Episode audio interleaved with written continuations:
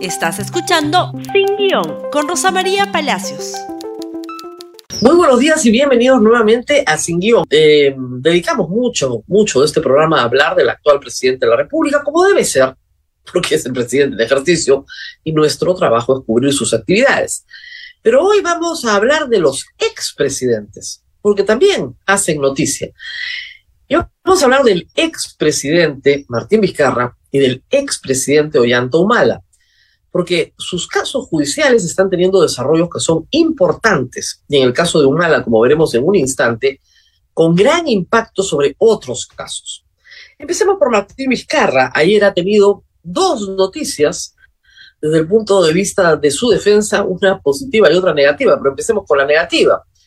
Ayer se conoció que se ha aprobado la colaboración eficaz del señor José Hernández, que aparece en la foto con Martín Vizcarra, comiendo, muy contentos hace muchos años.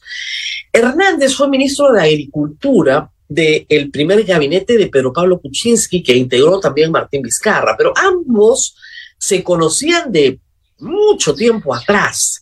José Hernández señaló que él fue el intermediario eh, que llevó a IXA, a la empresa IXA, a hacer un pacto colusorio, un cohecho con Martín Vizcarra. La imputación es que Martín Vizcarra recibe de IXA un millón trescientos mil soles de coima por el otorgamiento de una obra pública cuando él fue gobernador regional de Moquegua.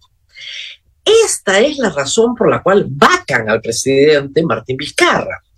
El caso Richard Swing era demasiado banal, no funcionó. Y este casito, la verdad que venía bien, bien argumentado y sirvió de excusa para la vacancia del presidente de la República. Fue un acto de abuso del poder y por eso millones de peruanos salieron a protestar y Merino tuvo que renunciar. ¿Por qué fue vacado Vizcarra? ¿Por un ataque de moralidad, ¿no es cierto?, que tuvo el Congreso de ese entonces? No. Vizcarra cerró el Congreso en 2019, los partidos ganadores y Vizcarra no tuvo ni un solo congresista, decidieron vengarse de él y evidentemente lo hicieron con éxito, a tal punto que le censuraron al gabinete cateriano, porque era inofensivo y hacerlo el último año, y luego no pararon hasta vacarlo. Esa es la verdad. Luego, en enero del 2021, tiempo después, un par de meses después, se descubrió el vacunagate, pero no lo vacaron por el vacunagate. Eso es lo que los ex congresistas quieren hacerles creer. Lo vacaron por este caso, por el caso de las coimas cuando era gobernador regional de Moqueo. ¿Qué se nos dijo en ese entonces? Que la fiscalía estaba lista para acusarlo y que había que vacarlo ya, porque ya lo acusaban ya.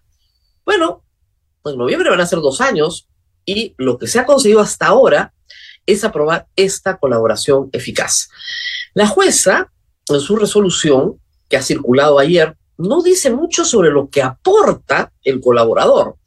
Le ha dado un año de prisión suspendida y una reparación civil de 150 mil soles y reglas de conducta. Pero lo que dijo el señor Hernández es que él era el intermediario, que se le pagó escalonadamente a Vizcarra y que podía aportar como prueba unos WhatsApps. WhatsApps que todos leímos en esa época. No sabemos si ha aportado algo más. No tenemos la menor idea porque no se conoce el expediente completo. Yo creo que si hubiera algo más ya lo sabríamos, porque el señor Juárez Atoche es bastante vocal, digamos, con la prensa, cuenta muchas cosas y hay que decirlo.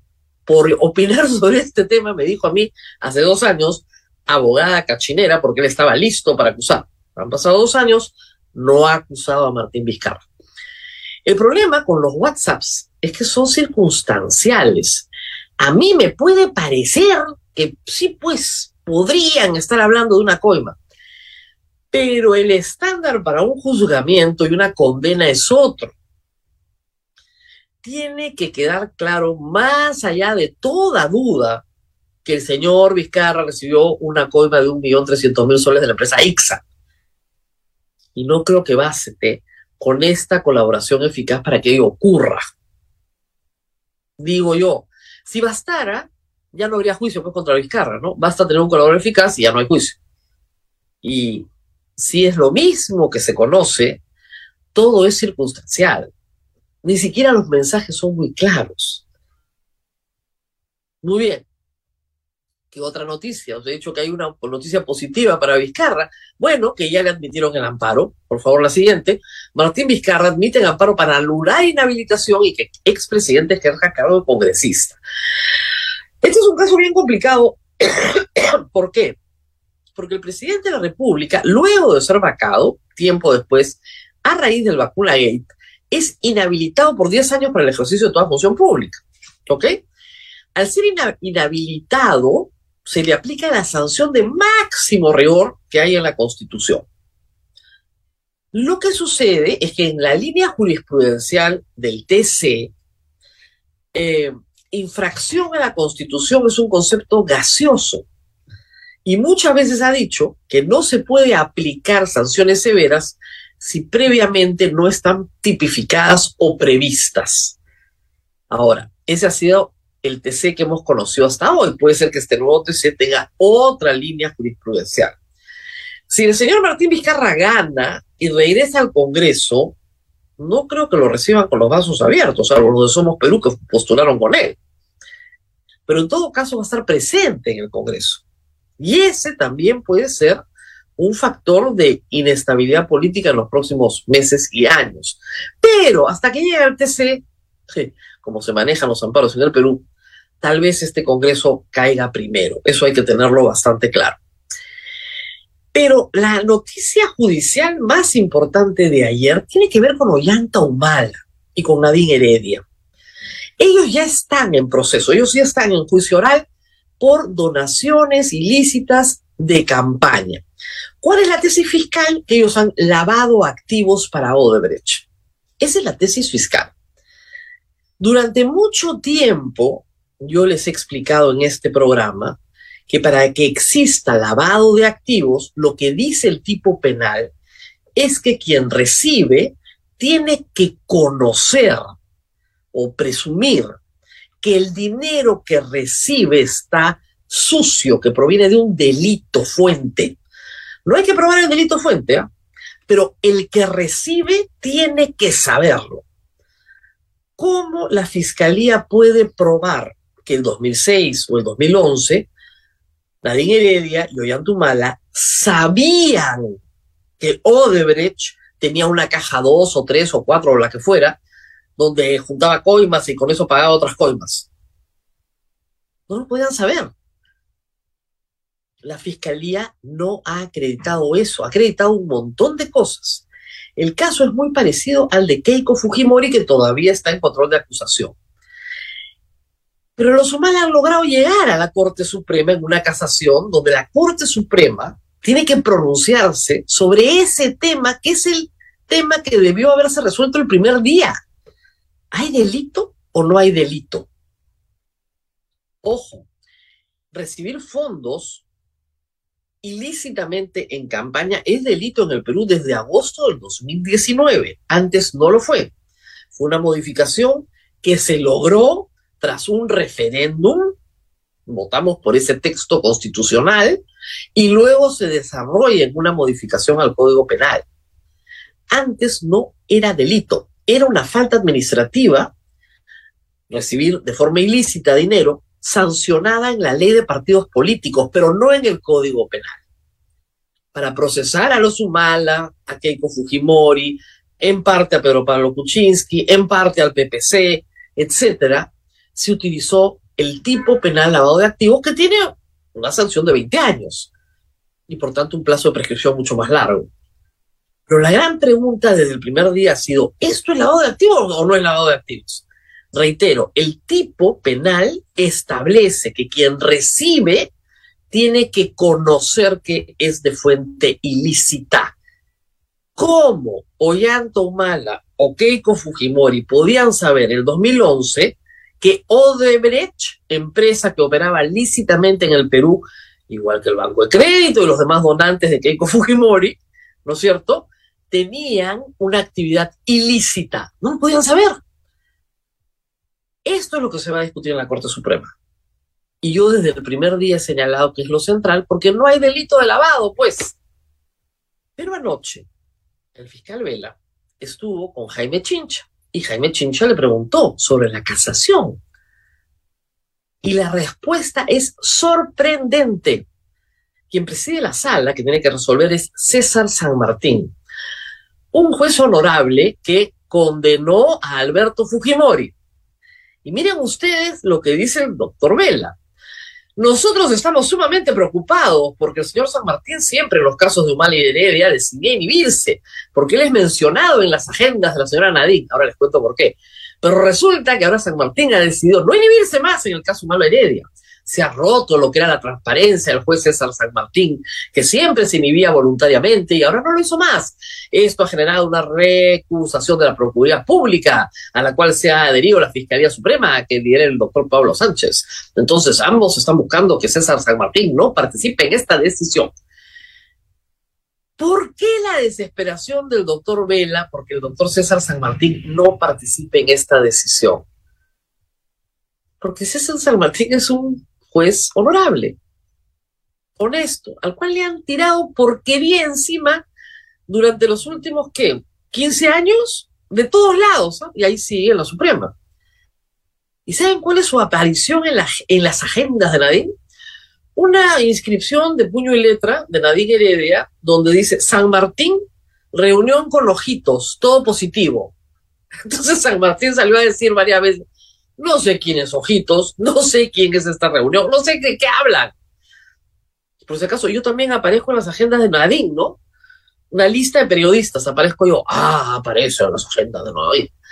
Las agendas de Nadine, como les dije yo en el 2015 cuando aparecieron, no prueban nada más que una lista de dinero recibida por Nadine Heredia, o por la que cree que va a recibir. Eso es todo lo que prueban. Pero no es delito esa es toda la discusión. Y el caso es vital para Keiko Fujimori. Y no van a decir que San Martín, que condenó a Alberto Fujimori, ¿no es cierto?, va a favorecer a Keiko Fujimori. Pero sabe que tiene consecuencias para ese caso. ¿Por qué? Porque el relato de lo hecho por Keiko Fujimori es correcto. El fiscal José Domingo Pérez ha hecho una muy buena investigación sabe quién es quién, quiénes son los pitufiadores, cuánta plata entró, cuánta plata salió. La discusión es si eso es lavado de activos o no. Y ni el fiscal Vela, ni el fiscal José Domingo Pérez, ni el fiscal Juárez Atocho han podido probar que Keiko Fujimori, la Nadine Heredia, supieran o pudieran presumir que Odebrecht desarrollaba actividades ilícitas. No lo han podido probar. Entonces, el principio de legalidad, que es el eje del sistema penal, es lo que se va a discutir en la Corte Suprema. ¿Y por qué tiene tanto miedo el fiscal Vela? ¿Por qué tiene tanto miedo que César San Martín participe?